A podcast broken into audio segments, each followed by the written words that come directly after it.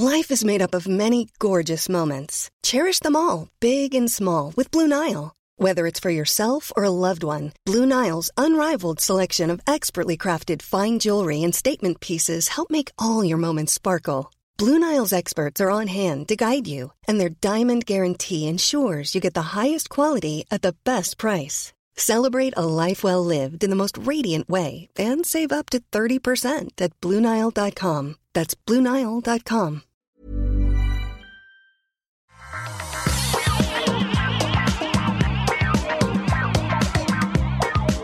Bonjour à tous et bienvenue sur le Rendez-vous Tech, euh, épisode spécial d'été où on va parler d'un sujet spécifique. On parle pas d'actu aujourd'hui, mais ça revient très vite, pas d'inquiétude. Je suis Patrick Béja et aujourd'hui, comme vous l'avez peut-être vu dans le euh, titre de l'épisode, on va vous parler de personnes et de méthodes pour fabriquer des effets spéciaux. Alors évidemment, c'est un sujet qui est éminemment tech, puisque c'est le numérique qui permet tout ça, et c'est un sujet qu'on connaît tous, qu'on côtoie tous euh, bah, au quotidien, que ce soit dans les jeux vidéo ou dans les films ou dans les séries, c'est utilisé absolument partout, mais on ne sait pas forcément d'une part comment c'est fait, ce qui est intéressant bien sûr, mais également ce que ça implique, ce que sont les métiers de ce domaine, euh, ce qu'ils euh, nécessitent, ce qu'ils euh, veulent dire pour les personnes qui travaillent dans ce milieu au quotidien, et tous ces détails-là qu'on va essayer d'explorer un petit peu dans l'épisode d'aujourd'hui.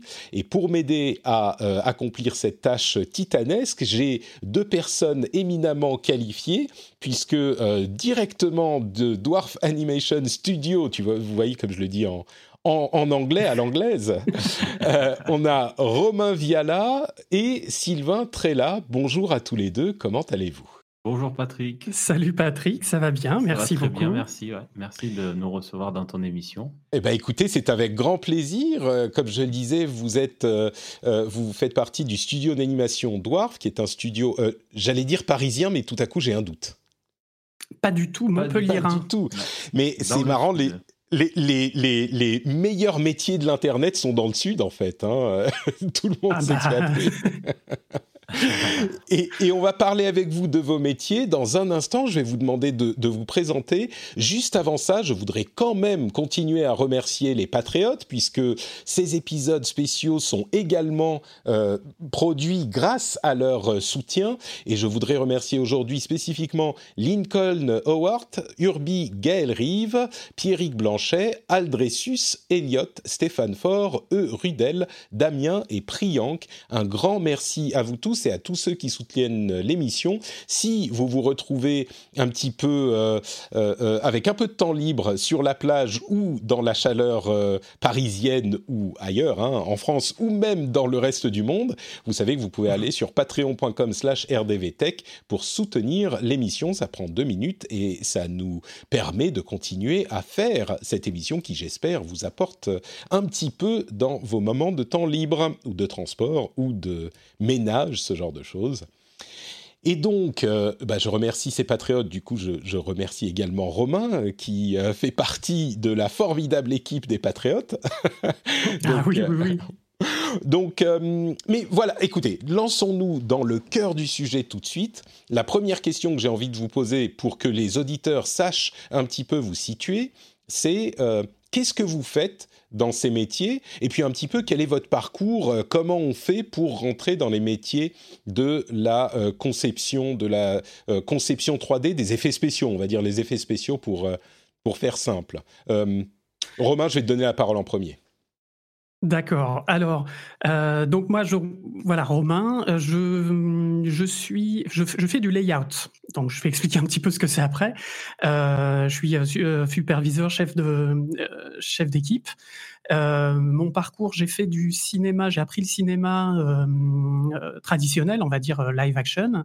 Après, j'ai fait un autre métier, j'étais instit et ensuite le cinéma me manquait trop, donc j'ai refait une formation en 3D et du coup, bah, je suis tombé dans le cinéma d'animation et le layout en fait comment dire, on, place les caméras et on place les euh, décors, les personnages, les objets, et du coup surtout les caméras. Et bah, du coup, ça a un lien direct avec le cinéma euh, traditionnel. Donc ça fait le lien avec, euh, avec tout ce que j'avais appris avant en fait. C'est un peu. Il y a deux choses très très claires. Il y a deux choses que je retiens dans ce que tu dis. D'une part, j'ai l'impression que comme dans tous ces métiers jeunes, web design dans une certaine mesure, jeux vidéo, etc., il y a souvent des gens qui ont des parcours peut-être un petit peu atypiques parce que euh, tu as fait une formation finalement mais c'était pas ce, métier auquel tu t'étais formé à la base euh, et puis tu as fait euh, différentes choses entre-temps. Et puis l'autre chose que je retiens, c'est qu'effectivement, dans la, bon, d'une part, vous faites beaucoup de d'animation en images de synthèse. C'est marrant, je dis images de synthèse, j'ai l'impression de retomber dans les années 90, c'est un terme qu'on n'emploie plus trop. Mais c'est très proche, il y a des éléments de ces métiers, on va en parler, qui sont très proches. J'ai l'impression d'entendre de la mise en scène, en fait. Le placement des caméras, c'est vraiment une question de mise en scène, sauf qu'elle est complètement virtualisée et que tu peux mettre ta caméra où tu veux, quoi. Exactement, et puis faire les mouvements que tu veux, et euh, voilà, changer les focales, enfin vraiment comme une vraie caméra euh, euh, normale, j'ai envie de dire traditionnelle pour le, pour le cinéma. Quoi. On parle de focales de la même manière que dans le cinéma, sauf qu'elles sont virtuelles, mais on, parle, on utilise le terme focale tout à fait, tout à fait. et c'est en millimètres, c'est exactement les mêmes, les mêmes, les mêmes rapports en fait. Sauf mmh. qu'effectivement, c'est virtuel, mais c'est exactement la même chose. Alors Sylvain, euh, toi tu fais du, de, l'éclairage, du rendu. Euh, est-ce que tu peux nous dire un petit peu, nous en dire un petit peu sur ton parcours et sur ton métier? euh, Oui, bien sûr, avec plaisir. donc moi, bah, c'est Sylvain. alors moi, j'interviens un petit peu plus loin dans la, chaîne de production. Donc je suis chef, chef éclairagiste, donc lead lighting, et j'ai en charge de, mettre en place des qu'on va appeler des sets d'éclairage pour venir recréer une ambiance de lumière par rapport aux scènes que l'on récupère de l'équipe de Romain, passe entre-temps dans les mains de, de, l'équipe d'animation. Donc mon travail, voilà, c'est par rapport au client, ce qu'il va nous donner comme cahier des charges, ce qu'on appelle un color script on va devoir recréer une ambiance d'éclairage par rapport à, une timeline ou à, un, lieu spécifique. Donc, par exemple, on va retrouver de l'éclairage d'intérieur, ambiance jour, ambiance nuit, des scènes d'extérieur en coucher de soleil ou sous la pleine lune, etc. Donc voilà, on a, on a ce cahier des charges, plus après une, une, certaine liberté artistique pour bah, pour arriver à, matcher avec ce que ce qu'on nous ce qu'on nous demande. Donc des fois c'est pas c'est pas forcément ce qu'il y a de plus évident, mais euh, mais c'est un un métier très très euh, très très intéressant et qui se rapproche énormément de des métiers d'éclairagiste sur, euh, sur plateau, de, tournage de, films de cinéma. Traditionnel, ouais, c'est ce que j'allais dire. Je, je, te demandais également de nous dire un mot sur ton parcours, mais immédiatement, moi, ce à quoi ça me fait penser, c'est euh, le métier de chef opérateur qui est responsable de la lumière et donc de l'ambiance. Ce qui, un truc dont on se rend pas forcément compte quand on parle de lumière dans le cinéma et dans l'animation et dans tous ces métiers, dans la photo, c'est que, euh, enfin, c'est instinctivement évident, mais on n'y pense pas forcément. la chose qu'on voit, c'est de la lumière. Euh, la, raison pour laquelle on voit euh, une, une, image, c'est la lumière qui se reflète et qui se réfracte et qui voyage entre les objets qu'on voit et notre rétine. Et donc, la lumière, en fait, c'est, on va pas dire que c'est tout le, le, le travail sur l'image, mais c'est une immense partie de ce qu'on voit et on peut changer une image quasiment du tout au tout en en, en changeant la lumière. En tout cas, on change énormément l'ambiance. Euh, et ça, c'est une chose qu'on entend énormément dans le cinéma euh, classique, physique. Et c'est marrant que ça s'applique aussi au, rendu en 3D. Tu, peux nous dire un petit mot sur ton parcours, donc? Euh, Au niveau de la formation, bah, j'ai fait, une, euh, j'ai fait une école de, de 3D qui est située à, Montpellier, que je, salue, Objectif 3D. Donc un parcours assez classique en trois ans avec une formation, une prépa pour apprendre vraiment toutes les bases du, dessin, l'histoire de l'art, du cinéma, vraiment poser les bases de notre métier. Et puis après, derrière, deux années à me spécialiser vraiment dans l'éclairage, comprendre les techniques d'éclairage, étudier la photographie, les directeurs photo, le travail abordé sur, sur, sur certains films et pourquoi pas sur d'autres voilà et puis, bah, une fois une fois sorti de formation, il y a plus il a plus qu'à mettre les mains les mains dedans et puis au final, on est continuellement en formation. Il y a vraiment la formation théorique et puis bah, là, ça fait, ça fait déjà sept ans que je suis sorti de, formation, mais j'en apprends, j'en apprends vraiment tous les jours. Est-ce qu'il y a des gens, que ce soit dans vos métiers ou dans, dans les autres métiers qui existent dans vos studios, je pense à ceux qui font de la modélisation ou de l'animation ou même euh, de la production. Est-ce qu'il y a des gens qui ont appris sur le tas, qui ont qui sont pas passés par une école, euh, qui se sont euh, retrouvés à télécharger un logiciel de modélisation un jour, qui ont qui ont essayé de bidouiller un petit peu et puis au bout de quelques années, ils ont tenté de faire des choses? Ça existe les gens qui ont appris sur le tas encore ou plus trop? C'est très très rare. Il y en a encore, mais ça devient de plus en plus rare. Ouais. C'est très très rare parce que les, les logiciels, euh, etc., sont très euh, spécialisés. Euh, si on prend bah, le logiciel qu'on utilise majoritairement dans l'industrie, c'est Maya de chez Autodesk. c'est un logiciel qui a, je ne sais pas combien de dizaines de milliers de boutons et de fonctions. Donc, je, ne plaisante pas, hein, c'est vrai. Donc c'est voilà, c'est vraiment c'est vraiment énorme. Et puis il y a des choses qu'on apprend qu'on apprend vraiment en production quand on est sur quand on a un vrai boulot dans un studio ou, ou quoi, alors que en formation on apprend effectivement des bases, mais on apprend, comme disait euh, Sylvain, tellement plus sur place, quand on a les mains dans le cambouis, quoi. Voilà. Mmh. Ouais, je comprends. D'accord, c'est marrant parce que moi j'ai cette image peut-être euh, un petit peu obsolète euh, des gens qui rentrent dans ces métiers en ayant, bah oui, comme je dis, bidouillé dans leur chambre avec leur Amiga 500 pendant des années. J'exagère évidemment, mais, mais à peine. Mais, ceci dit, je connais des, enfin, j'ai des amis ou un ami qui a fait euh, qui a, qui a réussi par ce biais, mais c'était, il a, il s'est lancé il y a déjà dix ans. Peut-être que c'est maintenant, maintenant les choses sont différentes. C'est ça, ça prend beaucoup plus de temps à comprendre les logiciels, les manières de travailler, etc. Et puis en plus, pour euh, calculer une image, il faut des machines de plus en plus puissantes. Euh, alors même si les capacités, enfin les, les, les, comment dire, les, machines sont de plus en plus puissantes, les machines personnelles sont de plus en plus puissantes, mais euh, c'est quand même, euh, voilà, pour faire un, même un court métrage ou quoi, euh, c'est extrêmement difficile ou ça prend énormément de temps de faire ça chez soi avec son petit PC à la maison, quoi. Alors justement, on a commencé à en parler. Il y a des logiciels et des matériels qui sont un petit peu particuliers. de rien, Maya, on peut le télécharger sur son PC demain. N'importe qui peut télécharger Maya. Est-ce que ça veut dire que vous, vous travaillez sur des, sur des PC normaux, uniquement avec Maya? Est-ce qu'il y a des logiciels particuliers? Je voudrais savoir pour les, euh, pour les geeks dans, dans l'audience, euh, qu'est-ce que vous utilisez comme matériel et comme logiciel? Est-ce que c'est des trucs qu'on a à la maison? Tu l'as un peu évoqué, ou des trucs euh, vraiment particuliers, vraiment spécifiques? Ça peut être des trucs qu'on a à la maison, ça dépend, ça dépend ce que tu fais en fait. Ça dépend la spécialisation, enfin le, corps de, de, métier que tu, hmm. tu exerces. Pour ma part par rapport à Romain, j'utilise un ordinateur beaucoup plus, euh, beaucoup plus puissant puisque je, suis en charge de, calculer des images, donc ça me prend énormément de ressources. J'ai un ordinateur avec euh, de gros, processeurs.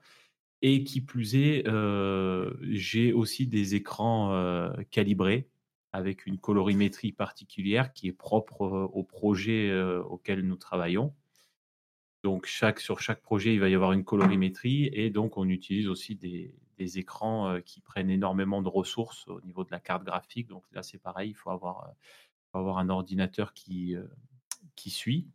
Quand, tiens, ça me donne l'occasion, pardon, excuse-moi, juste de te poser une question sur l'écran euh, d'Apple, le fameux euh, écran, ah, je sais plus comment il s'appelle, mais qui coûte euh, genre 5000 euros parce qu'il a une colorimétrie très fidèle et ce genre de choses qui est vraiment pour les, pour les pros et qui était à un prix moins élevé que les écrans équivalents. Je sais que les Sony, il y a des Sony qui sont très prisés. Est-ce que tu as suivi un petit peu cette histoire? Est-ce que c'est effectivement un matériel qui est intéressant malgré son prix exorbitant pour les professionnels ou est-ce que tu n'as pas du tout suivi cette histoire?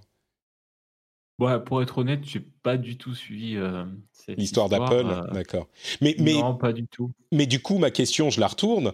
Euh, un écran, ce que tu utilises avec cette colorimétrie très fidèle, ça coûte combien pour un écran?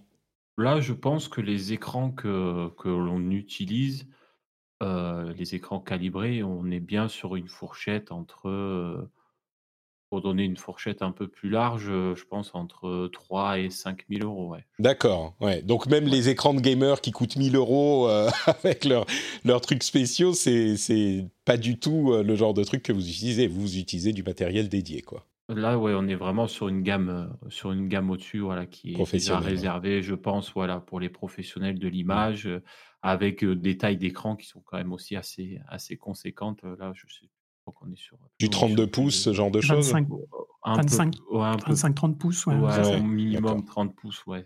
Alors pour te donner, euh, j'ai quelques chiffres un peu sous la, sous la main pour te donner euh, une, un ordre d'idée. Euh, là, on a des machines d'artistes euh, avec 64 gigas de RAM. Ouf ah oui, voilà. tu vois déjà rien que ça, ça classe le, bonhomme. Euh, des CPU avec 3,5, 3,6 gigas. 12-18 euh, corps. Hmm. Euh, voilà, à peu près, hein, pour te donner. Mais on est vraiment dans ce, dans ce type de travaux, de travail euh, qui touche à l'image et au rendu, on est vraiment dans le dernier bastion des machines aussi puissantes que possible. C'est-à-dire que quelle que soit la quantité de puissance qu'on peut obtenir sur la machine du moment, vous allez en prendre autant que possible parce que ça va faciliter d'autant plus votre travail et accélérer d'autant plus votre travail et du coup, ça se retrouve, j'imagine, dans des questions de production. C'est-à-dire que si vous travaillez 20% ou 10% plus vite, bah, ça va vous faire gagner 10% euh, de, ou un peu moins, mais de, temps de production et donc de coûts, quoi. C'est ça. Et d'argent, c'est surtout Oui, bien sûr, je parle de coûts, c'est ça, ça va coûter moins cher. Les budgets vont être, ouais, c'est ça. Ah, il y a un ratio, il y a un ratio euh, permanent entre le temps humain et temps machine. C'est vraiment le, c'est le ratio dans notre métier, voilà, le rapport entre temps humain, temps machine. Et tu parles des rendus? euh, bah pour le pour le rendu, ouais, dans notre dans notre partie, c'est voilà combien de temps euh, une personne va passer sur chaque plan et combien de temps ça va prendre pour calculer ce plan en question. Donc il faut toujours faire un ratio. Euh, bah, le, le, meilleur ratio, c'est de passer très peu de temps sur, euh, sur le plan et qu'il sorte euh, le plus vite possible. voilà, clairement. Eh oui. Non, non, c'est pas de l'esclavage. Mais du coup. Et, en plus, pour calculer les images, excuse-moi, pour calculer les images, en plus, on a une ferme de rendu. C'est pas que nos machines qui, calculent tout ça. Et là, alors là, on est à des euh, machines qui ont 250 euh, 256 euh, gigas de RAM, par exemple. Ouais. C'est et c'est des c'est vraiment corps, 40 corps, etc. Donc c'est vraiment des racks pour le coup dans la pièce d'à côté qui est air conditionné. Exactement. D'accord. Et là, on, on, part à des coûts qui sont des coûts de serveurs qui sont beaucoup plus élevés que les machines traditionnelles, on comprend bien. Euh, au niveau des logiciels, euh, on parle de Maya, il y a d'autres logiciels spécialisés de ce type, euh, c'est des logiciels professionnels, quoi.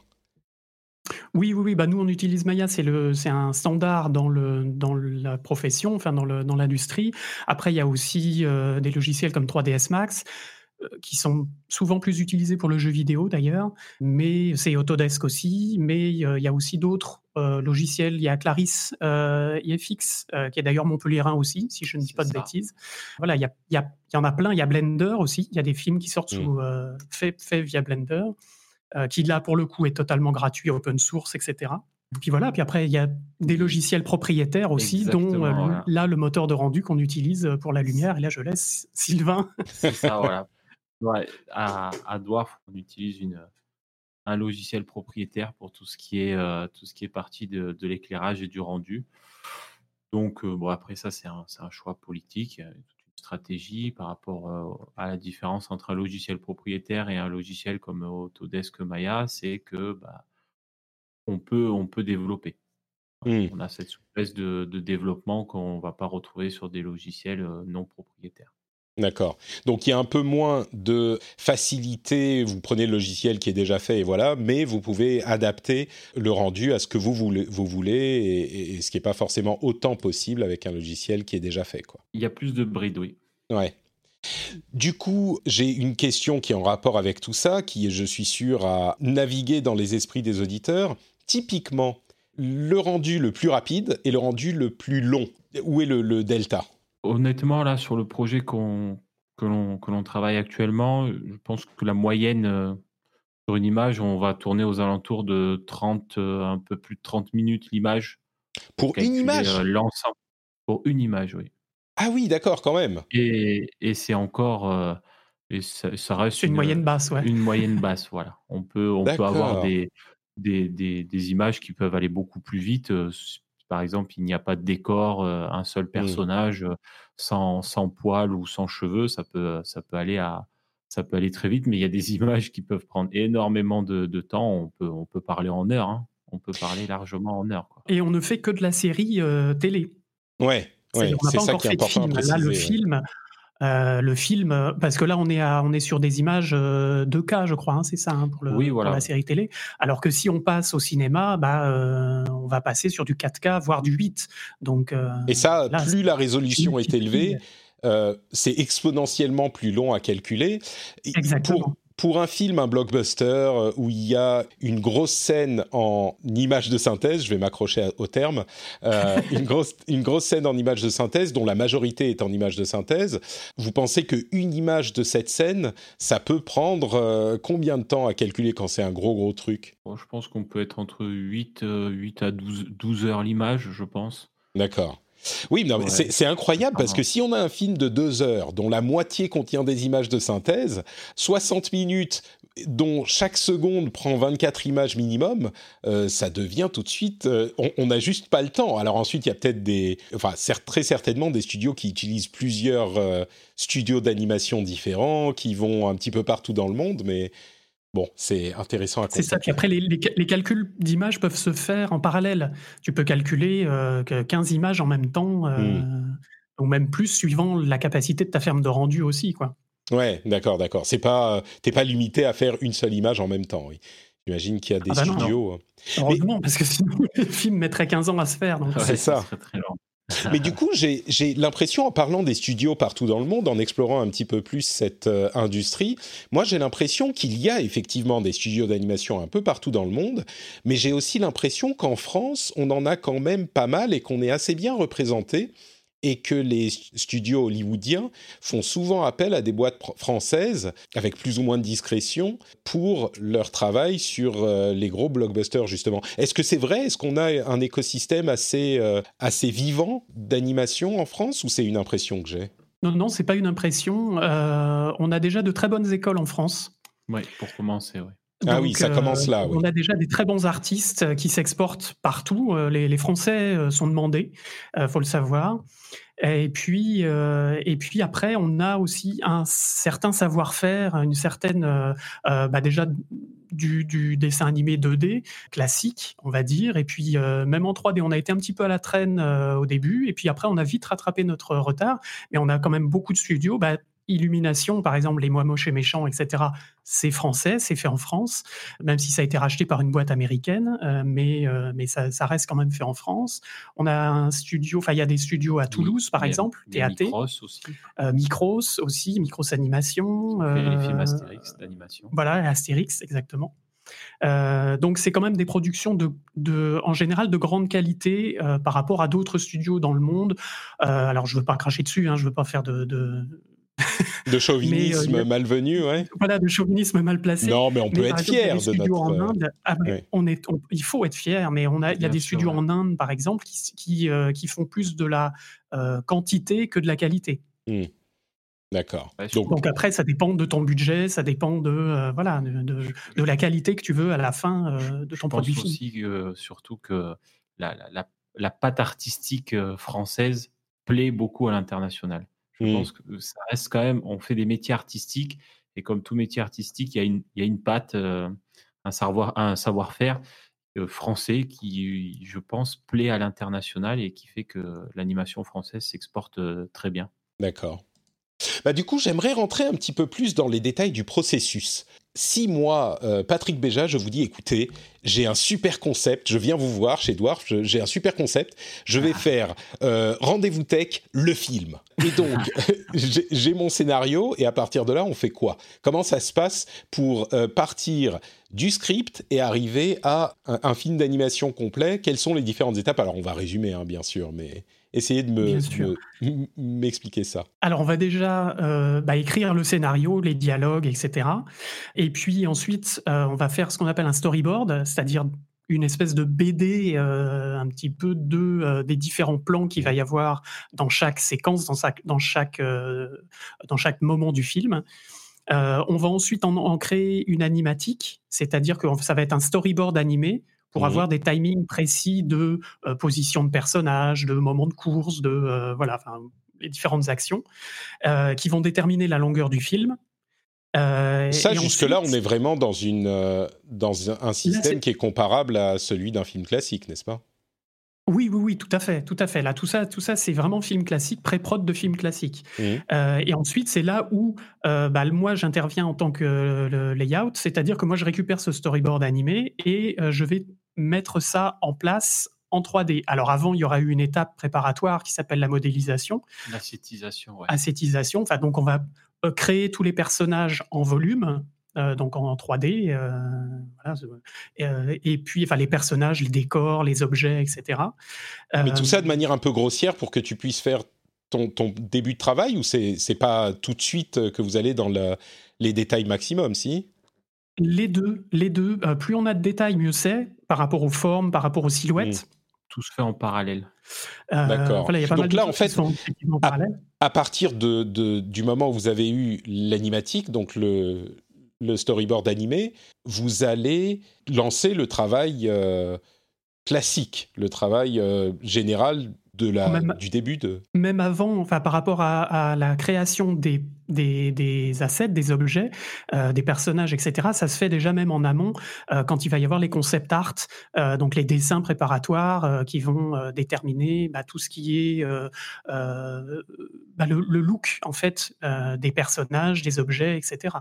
Donc là, on a des dessins de plus en plus précis qui vont permettre de créer les objets, les personnages, les décors.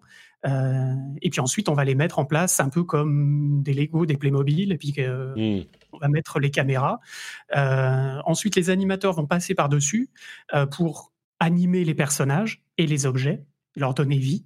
En parallèle de ça, il y a aussi toute l'étape qu'on appelle le surfacing, c'est-à-dire on va mettre vraiment bah, toutes les textures, les couleurs, la matière. Définir la matière et les textures des objets, des mmh. personnages. Ah, du coup, je passe la main à Sylvain, parce qu'après, c'est son, c'est son domaine, après l'animation. Voilà, il faut, faut, faut, se dire que tout ça se, se monte en parallèle. Donc, euh, bah, l'ascétisation, toute la création des personnages va se, va se faire au fur et à mesure. Ça va être updaté au fur et à mesure dans les scènes de Romain qui va, qui va à son tour euh, transmettre ces scènes aux animateurs qui, eux, vont récupérer euh, les squelettes animés pour les personnages. En parallèle, il y a d'autres personnes qui vont créer à faire les poils, les cheveux en parallèle avec les gens qui définissent la texture et les matières. Et à cette étape-là. Je précise encore, euh, vous avez évoqué à plusieurs reprises les cheveux. Il faut savoir que les, euh, dans l'animation, il y a différents euh, types de comment dire d'éléments qui ont différentes propriétés et différentes difficultés à modéliser. Euh, les cheveux sont toujours et les poils sont toujours quelque chose d'un petit peu plus compliqué que. enfin, ça dépend ensuite du, du, niveau de détail et de, du style qu'on va avoir, mais les cheveux et les poils c'est toujours un peu compliqué. Les liquides, la fumée, les particules c'est toujours un petit peu plus compliqué. Et tout ça, c'est des, des choses qui sont des spécialités au final, euh, chacun un petit peu sa. C'est ça. Ouais. Chacun a sa spécialité, sa tâche euh, à accomplir pour, euh, pour au final, on sert tous le même but, l'image finale qui sera, qui sera diffusée soit à la télé, soit au. C'est-à-dire que quand je vois, moi, dans mon film préféré de Marvel, Captain America qui euh, est en fait un Captain America modélisé en 3D.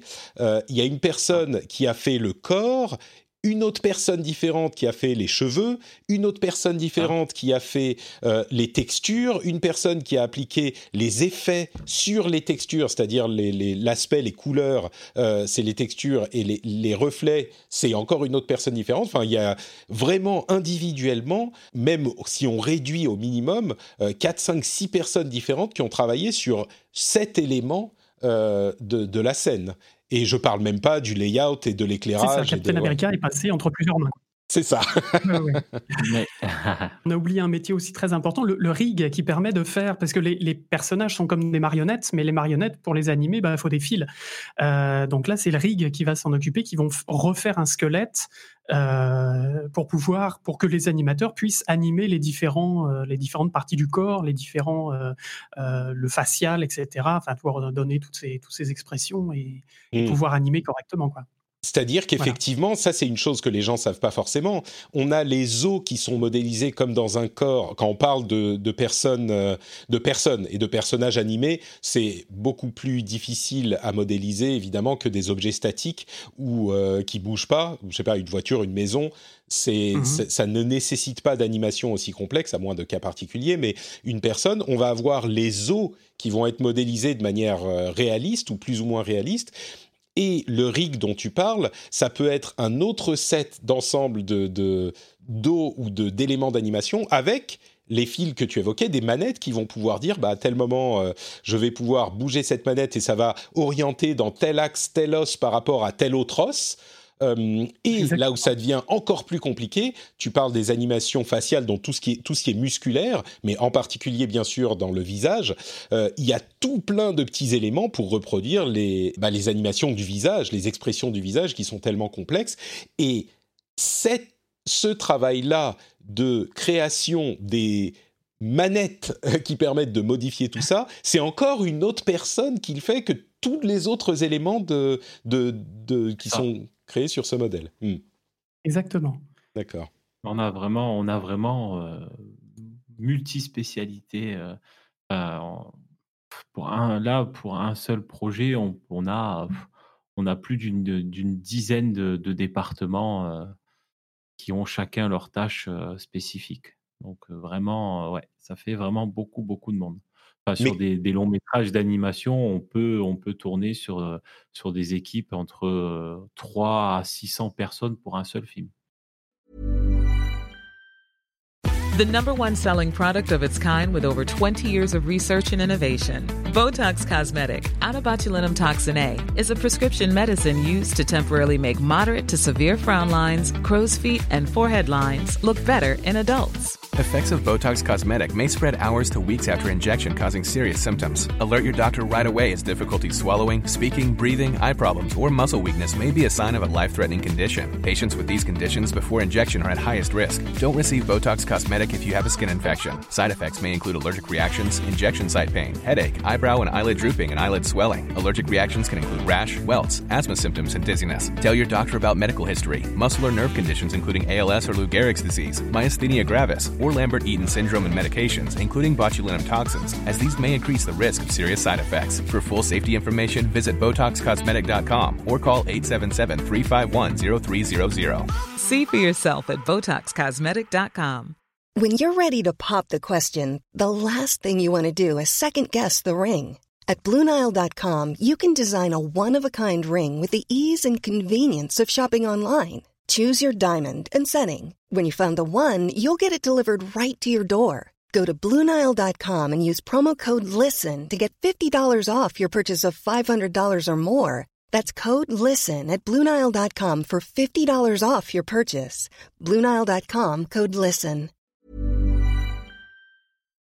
Mais du coup, comment vous faites pour que tout ça fonctionne ensemble Parce que plein d'éléments différents, plein de personnes sur chaque élément, des scènes qui sont développées en parallèle, des étapes de travail qui évoluent tout en même temps. Euh, les producteurs, ils doivent s'arracher les cheveux, en fait. Bah, il, y a plusieurs, euh, il y a plusieurs corps de production. Euh, sur un film, par exemple, il va y avoir euh, des producteurs qui vont s'attacher, par exemple, à la modélisation, le surfacing, puis d'autres layout, animation, et puis d'autres lighting, d'autres éclairage. il y a des producteurs par département, par spécialité, quoi. Oui, oui, oui, oui. Hmm. Si on peut, après c'est une question de budget. Bien sûr. il y a des, euh, euh, voilà, on a fait des séries où il y avait une ou deux personnes pour toute la production, par exemple. Ouais. là, ça leur fait beaucoup de boulot, de réunions, de choses comme ça, mais euh, bon. Et j'imagine qu'il y a des outils informatiques aussi qui aident à coordonner tout ça. Toi, quand tu changes un layout euh, romain dans une scène, euh, ce changement est automatiquement euh, reporté. Tout ça est en réseau. Pour revenir à la question tech, ce changement est automatiquement reporté dans la version, la vue qu'utilise Sylvain pour faire son éclairage, n'est-ce pas? Exactement, en fait. On est on est tous Vous travaillez tous sur, la même, sur le même euh, matériel finalement. On est tous. On a une plateforme commune. On est tous branchés sur, euh, sur ce qu'on appelle un, pipeline. Enfin, pour faire simple, il faut imaginer un énorme, un énorme terminal où tous les, tous les départements sont, sont connectés. Donc, euh, bah, si Romain met à jour sa scène, moi derrière, automatiquement, je devrais récupérer son, sa, sa, sa, nouvelle version euh, de, scène. Enfin, tout se met à jour automatiquement.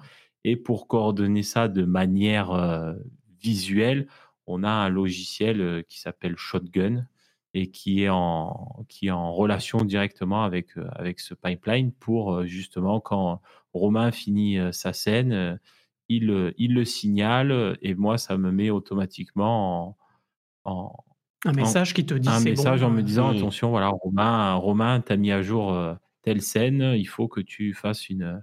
Que tu la recharges, ouais. Voilà, exactement. Et c'est la même chose pour toutes les assets, tous les modèles, tous les rigs. Euh, quand quelqu'un a fini, il appuie sur le bouton euh, upload et enfin upload, donc commit ou je sais pas un truc du genre. Et puis ça, ça, indique à tous les autres sur le projet ah telle partie a été mise à jour, voulez-vous recharger? D'accord. Voilà. Par exemple, moi, quand j'ai fini un layout et qu'il est approuvé par, euh, par le superviseur, par euh, le, réalisateur, etc., par tout le monde, euh, bah, hop, on appuie sur le bouton, c'est bon, c'est approuvé. L'animation sait qu'ils peuvent commencer ce plan à animer. Quoi. Et du Ils savent que pour l'étape d'avant a été validée, donc c'est bon, on peut y aller sans problème. Donc il y a des outils évidemment de gestion de projet qui sont intégrés à tous ces logiciels ou à des logiciels tiers qui se connectent avec, de manière à ce que ça soit possible à gérer on n'a plus tellement parlé euh, de, bah, de moi, du réalisateur qui est venu avec son super projet euh, Rendez-vous Tech, le film. Euh, ah. Mais j'imagine qu'il y a une collaboration, même pas juste régulière, mais constante avec le réalisateur. Et que ah, peut-être qu'on en parlera quand on parlera des difficultés du métier, mais le, réalisateur va tout le temps donner du feedback et dire, enfin le réalisateur ou d'autres membres de l'équipe de création euh, dire ah oui tel truc c'est bien, tel truc il le faudrait plus comme ci, plus comme ça, tel personnage moi je le voyais plus comme ça. Il y a, il y a un dialogue constant quoi. Constant. Constant et c'est ça qui est intéressant aussi, c'est euh, une communication, des échanges, euh, des frictions aussi forcément, mais, mais on, on, y reviendra après apparemment. Mais, euh, mais oui, oui, mais c'est bien, ça fait, euh, ça fait évoluer le projet, ça, fait, ça le fait vivre. Quoi. Euh, mmh. Le projet est constamment vivant et constamment en modification, en changement et dans le bon sens en général. En général. Est-ce que vous pourriez me raconter une journée typique une de vos, journées typiques de travail. Vous arrivez, vous vous posez à la machine à café, euh, vous discutez pendant une demi-heure, une heure, euh, des dernières euh, news que vous avez appris dans le rendez-vous tech, tout ça, pour vous mettre dans l'ambiance, hein, pour le film. Mais Bien sûr. comment ça se passe la journée typique? Bah, c'est une journée à problème. voilà. Pour faire simple, c'est, ça va être une journée à problème. Et de toute façon, quand il n'y a pas de problème, c'est justement là où il y a quelque chose qui cloche. Euh, pour faire simple, non, ça va, ça va dépendre un petit peu euh, bah, des, spécialités. Par exemple, nous, à, dans le département lighting, donc euh, le matin, l'équipe arrive euh, première chose qu'ils vont faire, donc, euh, c'est de regarder, de visionner les plans qu'ils ont, qu'ils ont envoyés sur, euh, sur la ferme de rendu la veille. Mmh. Parce que tu lances, les, tu lances les rendus dans, et tu les fais pendant la nuit et puis tu viens voir ce que ça a donné le lendemain matin. Quoi. En général, voilà, ils sont lancés tout au long de la journée, mais mais il y a quand même une partie, une, une, grosse partie qui va être calculée, qui va être calculée la nuit. Donc du coup, voilà, la première étape, c'est ça. Voilà, ils vont regarder leur, euh, leur plan chacun de leur côté, voir un petit peu euh, s'il y a des choses qui vont pas et, s'il y a des choses qui vont. Euh, et en fonction de ça, donc ils mettent, à, jour le statut de leur, de plan, soit pour que nous derrière en réunion, on puisse les visionner et leur dire OK, le plan on le valide, non, on, on le valide pas et tu corriges tel élément, tel élément. D'accord. Donc ça, voilà, c'est vraiment euh, la, première, euh, la première chose à faire. Puis après, il y a toute la, toute la journée de travail où ils vont ouvrir plan par plan euh, et, et, essayer de, bah, de, faire, de faire leur travail. Donc, c'est-à-dire mettre en loader l'éclairage et puis, puis renvoyer les, les images en rendu. Ouais, c'est vraiment le travail je dis pas à la chaîne, mais c'est un travail systématique. Quoi. Tu, fais, tu, tu, tu, prends ton feedback, tu corriges, tu crées des nouveaux trucs, tu prends ton feedback, tu corriges. C'est ce cycle quoi, qui se répète tout le temps, en fait. Romain, tu es resté bien silencieux pendant cette. Euh, après, il y a toute la partie. Ah, mais parce que je le laisse euh, pour la... expliquer, j'expliquerai après la, mienne de manière plus Pour la partie technique, voilà. Après, il y a tout aussi, tout, tout le côté artistique où bah, il y a avoir des plans qui vont être plus longs que d'autres parce qu'il y a certaines.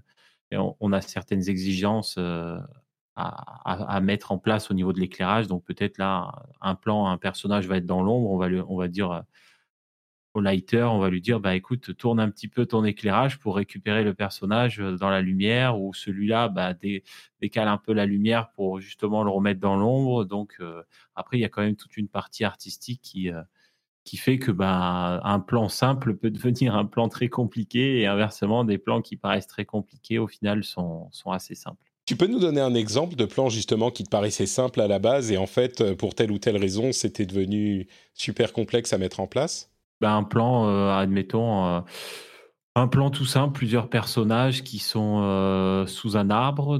Donc, certains personnages vont se retrouver dans, dans, les, dans les ombres, d'autres dans la lumière, dans la percée de lumière. Et ben, les personnages, ils bougent. Donc, euh, des fois, euh, ben, on se dit, ah, ben, ça va être simple parce que c'est assez stable comme éclairage. Mais le fait que le personnage se déplace au fur et à mesure du plan, euh, et ben, du coup, il se retrouve plus dans la lumière et il faut le garder dans la lumière parce que euh, on a besoin de rester focus sur ce personnage parce que c'est lui qui va parler, c'est lui qui fait l'action, alors que d'autres sont, sont, sont peut-être que des personnages secondaires à, à ce plan-là, quoi. Donc là, toute la difficulté, c'est de voilà, l'éclairage, c'est aussi de mettre en valeur et de sublimer euh, bah, l'histoire. Mmh. Donc, euh, en fonction de ce qui se passe dans le dans le plan, euh, il faut il faut adapter continuellement son éclairage. D'accord, donc en fait, euh, c'est l'éclairage lui-même se fait automatiquement parce que c'est pas que les feuilles, euh, tu vas devoir toi-même faire passer les rayons de lumière à, à travers les feuilles de l'arbre, mais par contre la prise de tête après, c'est que tu dis ah mais attends, si je place mon personnage ici et qu'il bouge comme ça, tout à coup il est dans l'ombre, on le voit plus, ça sert pas le propos de la scène. Et donc il faut s'arranger pour euh, déplacer les feuilles, déplacer le perso, changer l'animation. D'accord. Exactement. Bah, À notre stade, on, on a le droit que de toucher, de tricher en fait avec l'éclairage. Voilà, il faut mmh. savoir qu'on triche énormément puisqu'on ne peut pas s'amuser à, à, déplacer le, le, personnage ou le décor qui ont été mis en place par Romain. Et sinon, après, il va. Il va, il va pas être content. C'est-à-dire que il va pas être content et puis c'est validé par le client. C'est ce que j'allais dire. Oui, c'est qu'il y a un truc qui est validé et c'est pour ça que vous pouvez pas parce que euh, du coup, ça change également l'intention de la scène. Toi, tu es dans ton domaine, et donc, euh, qu'est-ce que tu fais? Tu rajoutes une source de lumière qui va quand même l'éclairer quand il est dans l'ombre euh, pour... C'est ça que tu veux dire en disant tricher ou qu'est-ce qui se bah, passe? quand, Par exemple, tricher, euh, ça peut être...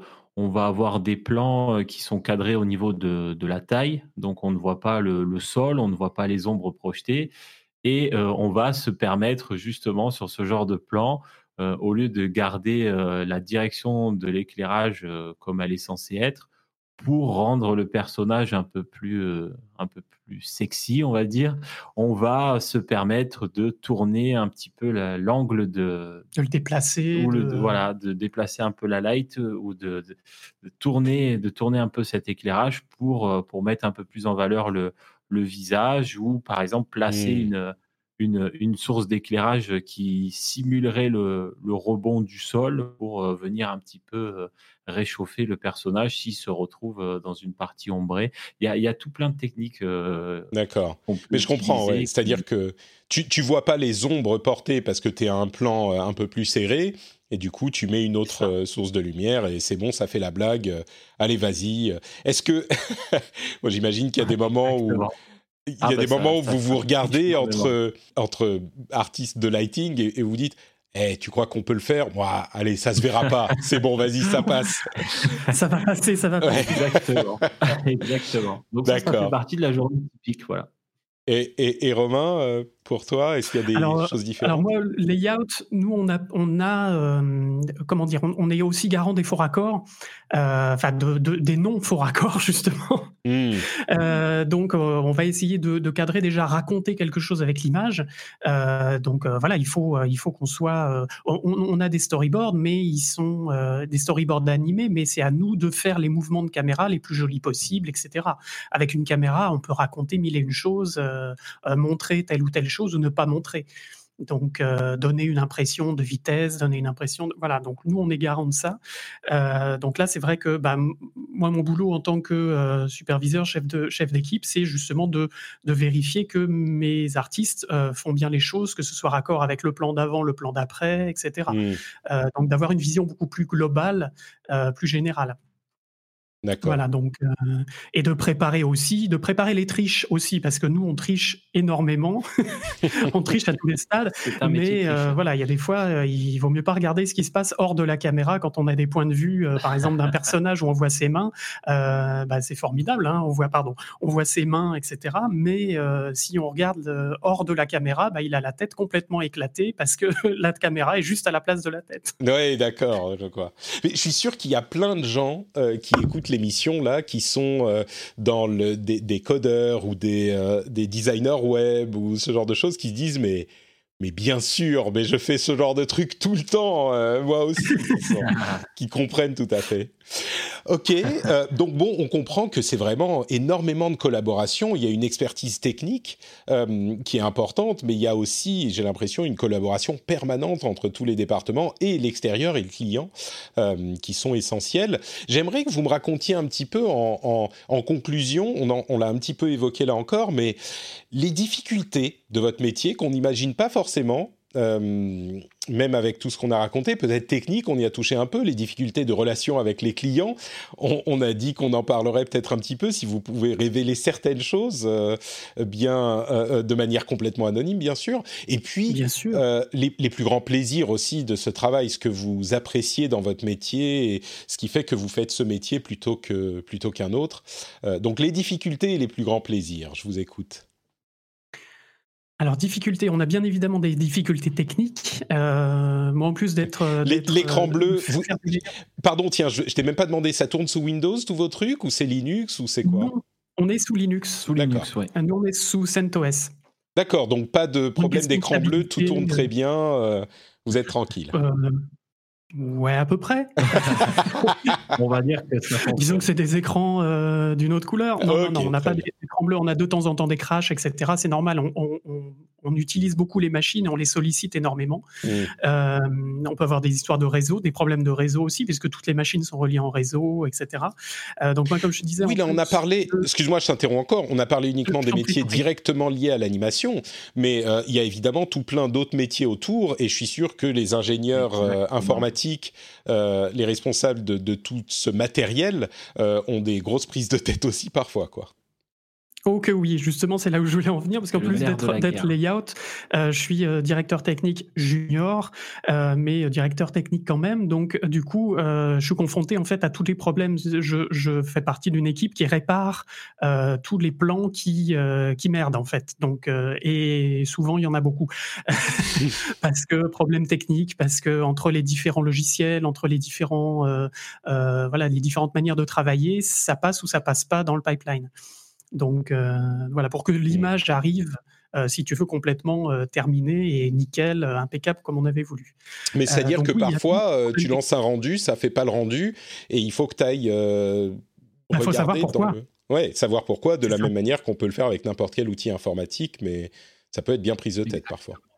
Hmm. C'est ça. Puis après, savoir si c'est à la modélisation que ça a merdé, euh, au rig, à l'animation. Est-ce qu'un artiste n'a pas fait euh, une bêtise, appuie sur un bouton euh, qu'il fallait pas ou un truc comme ça, et puis c'est passé à son stade, mais deux stades après, enfin deux départements après, ça fout le merdier, quoi.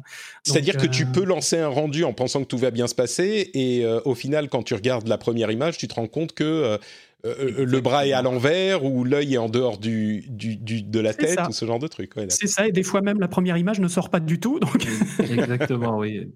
Des fois, juste en, chargeant, en chargeant nos scènes, on s'aperçoit que on affiche la, la, vue 3D, on s'aperçoit qu'il y a un personnage qui manque ou un bout du décor a disparu ou bien euh, la, texture et la matière ne s'est pas mis à jour correctement, donc on se retrouve pas du tout avec euh, avec les bonnes couleurs, etc. Enfin, il y a, y a des, problèmes, il y en a des, il y, a une bible de problèmes à, à, faire. Hein, ça serait. Ça me donne des ça me donne des frissons là, rien que d'y penser, ce genre de truc.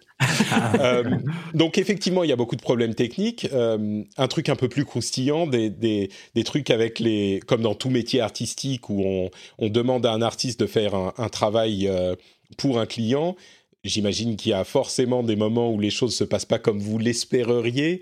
Euh, Est-ce qu'il y a des trucs typiques? C'est pas la question n'est pas d'avoir euh, l'anecdote spécifique, encore que si vous voulez, ça peut être marrant, mais des trucs typiques d'incompréhension entre un et l'autre côté ou les, les problèmes que vous pouvez avoir de manière euh, récurrente dans ce domaine? Bah, par exemple, on peut avoir des clients qui n'ont fait que de la 2D. Euh, donc qui, euh, qui, ne voit pas en volume, euh, qui ne voit que par voilà que, que sur deux dimensions. Et, et du coup tu travailles pas de la même manière quand tu fais un dessin animé en 2D qu'un dessin animé en 3D. tu as d'autres justement d'autres problématiques. Et quand le client ne comprend pas ces problématiques et veut un truc qui est facile à faire en 2D mais qui en 3D va poser beaucoup de problèmes ou en tout cas beaucoup de, de, de challenges, c'est là où il peut y avoir une incompréhension où le client va dire bah euh, on peut le faire ça en 2D. Regardez quand je dessine. oui, mais non. Mais là, en même temps, euh, là il va rentrer dans la table. En 2D, vous pouvez le faire passer derrière la table. Mais là, la table elle est énorme, donc c'est soit il passe au travers, soit il fait un grand tour et ça fait rallonger le plan. Enfin voilà, ce genre de choses. Hmm. Euh, et c'est des fois, ça peut des fois être prise de tête. Et... Ah, ça, peut, être très compliqué, oui. Enfin, moi, dans, la partie éclairage, ça nous est arrivé en petite anecdote. Voilà, marche, marche arrière complète sur sur un set d'éclairage. On, est parti sur euh, le client voulait euh, telle ambiance et puis euh, finalement après avoir passé plus de plus de 30 heures à monter le set d'éclairage à plus à avoir mis ça en place pour l'équipe qui rend une séquence de 30 ou 40 plans. Et le client s'aperçoit qu'au final ce n'est pas ce qu'il voulait, il fait une machine arrière, il ne voulait plus de la nuit, l'ambiance nuit, il veut de l'ambiance mi coucher de soleil, minuit. Et donc là en fait après c'est d'essayer de trouver un, un, compromis pour éviter de tout refaire et mmh. aussi satisfaire le client puisque le client reste quand même roi. c'est quand même le but. Quoi. Mais j'imagine que. C'est pas évident, c'est vraiment pas évident.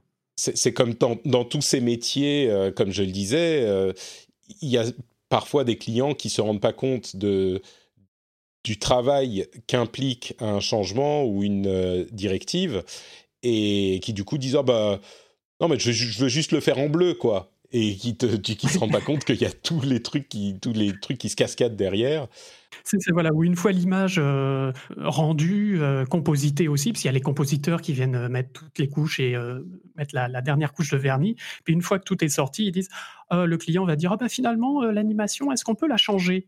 Et là, on dit non. ça a été validé comme ça depuis le début. Ça fait, ça fait deux mois que c'est validé. Non, on peut pas revenir. Ou alors, ça va vous coûter cher. À ce moment-là, on peut le faire. Tout est, tout est refaisable. Mais par contre, ça va demander du temps, donc de l'argent.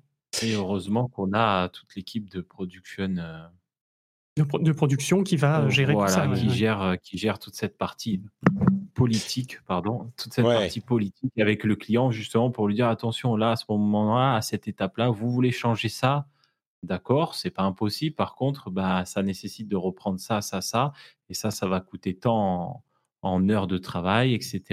Et voilà, c'est tout un, c'est un peu comme un enfant capricieux des fois. Tu lui dis, t'es sûr que tu veux ça? Je, je, je, te parle parce que je, sais que tu as, tu ton petit, etc. Moi, j'ai des enfants aussi. T'es sûr que tu veux ce jouet-là? Tu es sûr de toi? Tu vas, tu vas pas le regretter? Tu vas...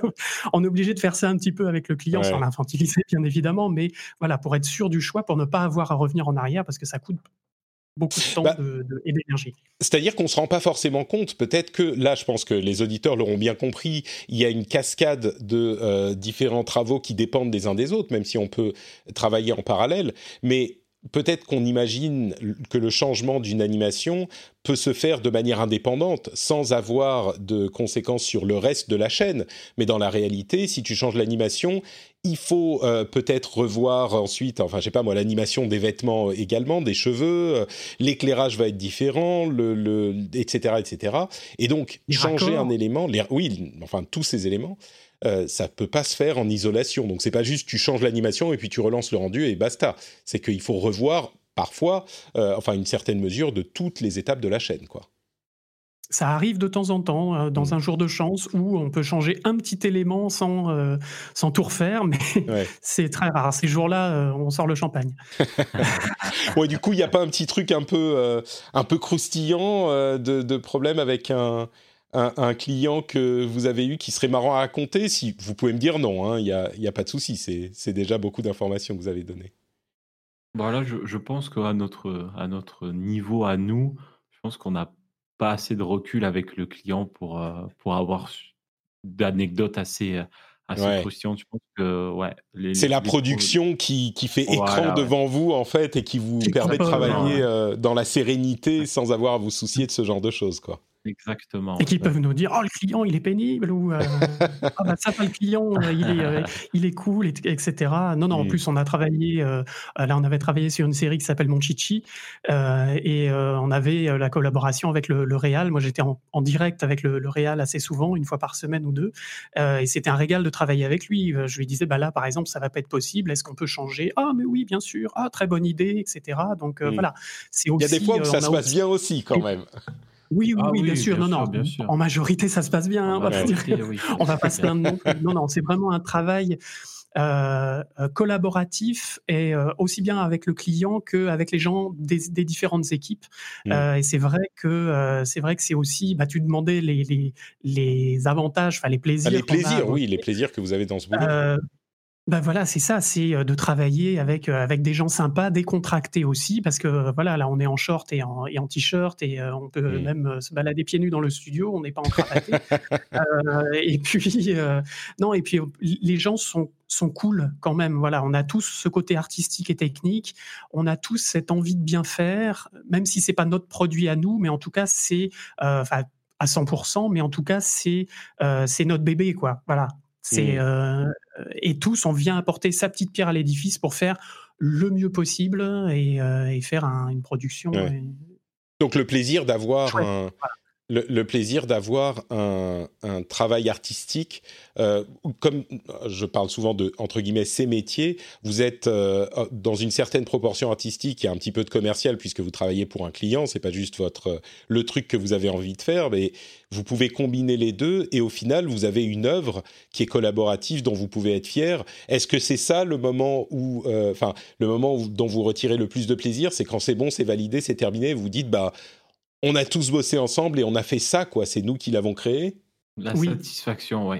Mmh. Sincèrement, c'est la satisfaction de, de découvrir euh, à l'écran, que ce soit pour un, film euh, long métrage ou de la série d'animation, c'est de découvrir à l'écran le, résultat de tous ces efforts, de toutes ces heures de travail. Euh, D'énervement. voilà, les nerfs mis à rude épreuve, les moments de, de rigolade, etc. Enfin, c'est il y a tout ce condensé qui se qui nous revient à, la figure euh, en regardant les images et il y a mmh. une vraie satisfaction. Voilà, vraiment, c'est la sensation, enfin le, sentiment d'avoir d'avoir accompli quelque chose qui euh, collectivement, collectivement qui euh, qui aura pas qui aura pas le même impact visuel selon la personne qui va qui va le regarder. Un enfant de un enfant de 5 ans comme une personne de de, 20 ou 30 ou 50 ne verra pas les images de la même manière. Et, mmh. c'est ça que je trouve, euh, c'est ça que je trouve euh, merveilleux dans notre métier, c'est d'avoir euh, des interprétations différentes par rapport à, ce, que, ce que nous, on a pu mettre dans, dans nos images au moment où on les a faites. Une petite anecdote, si tu veux, très rapidement, parce que je pense qu'on est, un peu limité par le temps. Euh, là, on est en train de faire, par exemple, une série euh, avec euh, Glenn Keane, qui va sortir sur Netflix au mois de novembre. Donc, Glenn Keane, je ne sais pas si tu vois qui c'est, Patrick? Non, je suis désolé.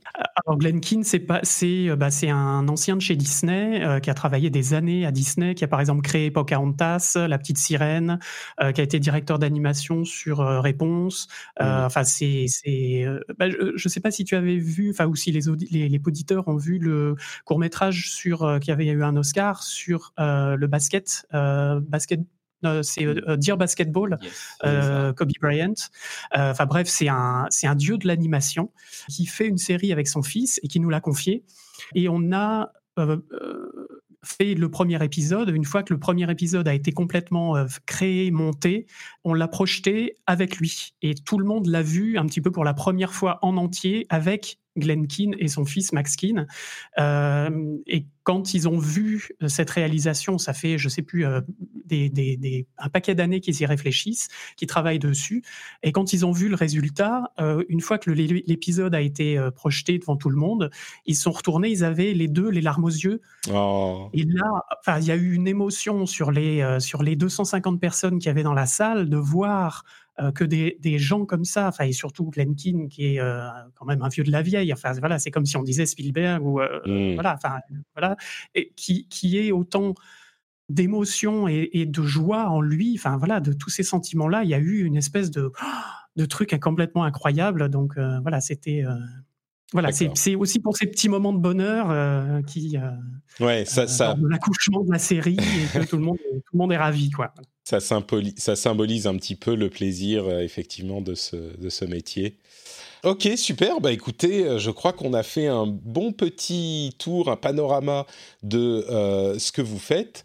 Est-ce qu'il y a quelque chose que vous voulez ajouter avant qu'on qu'on se quitte? Et je, vais, je vous donnerai bien sûr l'occasion de nous dire où on peut vous retrouver, mais juste sur, sur tout ce dont on a discuté, sur vos métiers, une chose qu'on n'aurait pas eu le temps d'évoquer? Plein de métiers que, que, les gens ne connaissent pas dans le cinéma d'animation, entre autres, euh, et dans les, dans, les, dans les effets spéciaux. Et euh, faut aller fouiller, faut aller euh, gratter ces métiers-là si vous êtes, vous avez un peu une fibre artistique, parce qu'il y a plein de métiers de demandes en plus. donc, faut pas hésiter. C'est des métiers de l'ombre dont on ne parle pas, donc on ne sait pas. Voilà, et c'est des métiers formidables. D'accord. Donc, tu veux dire même des métiers dont on n'a pas on n'a pas parlé. Dont on n'a pas évoqué, oui. Ouais, tu peux nous dire juste euh, comme ça pour leur, euh, les, juste les, noms des métiers en question, deux ou trois auxquels tu penses? Bon, CFX artistes, c'est des personnes qui sont en charge de, de mettre en place la simulation de tout ce qui est euh, vêtements. Hmm. Donc, donc, clothes, clothes effects, c'est ça? Exactement. Donc, c'est des gens qui, mettent en place des simulations par rapport à l'anime des personnages pour faire bouger tel ou tel vêtement en fonction de qu'est-ce qu'est le vêtement, un, pull, euh, une chemise, etc. Donc c'est un, vrai métier, euh, un vrai vrai métier. Rien que d'animer des vêtements. Hmm. On n'a pas parlé de l'audio, mais compositeurs, etc. Oui, de l'audio aussi. Bien euh, sûr. D'accord, bah écoutez, merci beaucoup. Et justement, si on veut euh, en savoir un petit peu plus, d'une part, où est-ce qu'on peut vous retrouver, euh, vous tous les deux? Est-ce que vous êtes sur Twitter euh, ou est-ce que vous avez une présence en ligne? Bien sûr, tu peux évoquer, évoquer le podcast que vous faites également. Bah, Dites-moi tout notre, présence, elle est surtout là euh, au podcast. On a un podcast donc, qui s'appelle CGY, euh, C-G-W-H-Y, où euh, bah, on va justement parler, euh, bah, rentrer dans le détail de ce qu'on vient, de, tout ce qu'on vient, ce dont on vient de parler. Donc, on va, là, on a, on est en train de finir toute une partie d'interviews de quasiment tous les métiers, justement, euh, où on a euh, des discussions d'une heure, une heure et quart euh, avec, avec des gens, des professionnels de chaque, de chaque métier, de chaque département. Et puis après, bah, toutes les problématiques qu'il y a, toutes les. Voilà, donc dans ce podcast, on a voilà, des discussions très très intéressantes, très enrichissantes. Après, plus orienté métier, mais les curieux peuvent, peuvent venir écouter. Moi, je pense que c'est un podcast qui résume bien notre, notre métier, voilà, où là, on s'est vraiment attaqué à, à toute la chaîne de production, comme dit Romain, avec un interview pour chaque, chaque spécialité, avec un invité de la spécialité. Et puis, et puis après, on partira sur des, émissions un peu plus thématiques parce qu'il y a, y a, tellement de sujets. Par exemple, l'intermittence, hein, puisque nous sommes, nous sommes mmh. des intermittents du spectacle, il ne faut pas l'oublier. Donc, je, j'encourage vraiment pour les confirmer ou les novices dans, dans le monde de l'animation de découvrir le podcast CGY, vraiment. Eh ben, je mettrai. Sur, les réseaux sociaux, on est euh, CGY Podcast. Exactement. Voilà. Vous nous retrouverez un peu on Est assez, ouais, assez présent. Super, donc euh, je mettrai le lien du podcast euh, dans les notes de l'émission et le lien vers le compte Twitter CGY Podcast. Super. Donc vous, vous n'avez pas de compte Twitter euh, personnel. Très bien. On mettra celui du, du podcast. Celui du podcast, oui, oui, oui. D'accord. Super. et eh ben merci à tous les deux beaucoup du fond du cœur d'avoir partagé un petit moment avec moi et avec les auditeurs. Pour ma part, vous pouvez me retrouver sur patreon.com/rdvtech si vous voulez soutenir l'émission. Le lien est également dans les notes de, de l'émission, juste sous votre doigt en ce moment. Si vous voulez soutenir, ça prend deux minutes. Vous allez sur le site, vous choisissez la somme que vous donnez et c'est terminé. Ça prend vraiment un instant. Donc euh, vous pouvez le faire si vous le souhaitez. Et si vous voulez me retrouver sur les réseaux sociaux, c'est Note Patrick sur Twitter, Facebook et Instagram. Évidemment, si vous voulez voir mes images de l'été, c'est sur Instagram que ça se passe. Euh, et, euh, on se retrouve bah, la semaine prochaine pour un nouvel épisode. De quel type? Eh ben, vous le découvrirez la semaine prochaine. Merci à tous. Merci Romain. Merci Sylvain. Ciao, ciao.